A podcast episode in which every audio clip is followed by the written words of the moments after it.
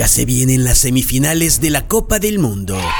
Para esto Croacia dejó fuera a Brasil de Neymar. Croacia con jugadores como Livakovic, Petrovic, Brozovic y Juranovic. Como ven, un equipo lleno de bichis dejó a Neymar y compañeros llorandinho en la eliminación. A Brasil le clavaron un gol de último momento y perdieron en penales. Quedaron entonces eliminados al puro estilo del Tri. Mientras que Argentina se encargó de darle su merecido a los bajos. Palabras limpias.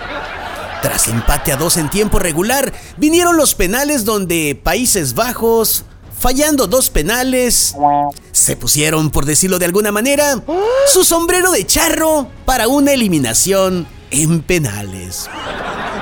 Marruecos, en un pleito de vecinos, se encargó de sus vecinos de enfrente. Primero eliminó a España y en cuartos a Portugal.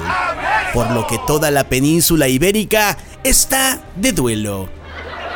Los marroquíes ante ambos compromisos les sirvió a sus rivales una tacita de té.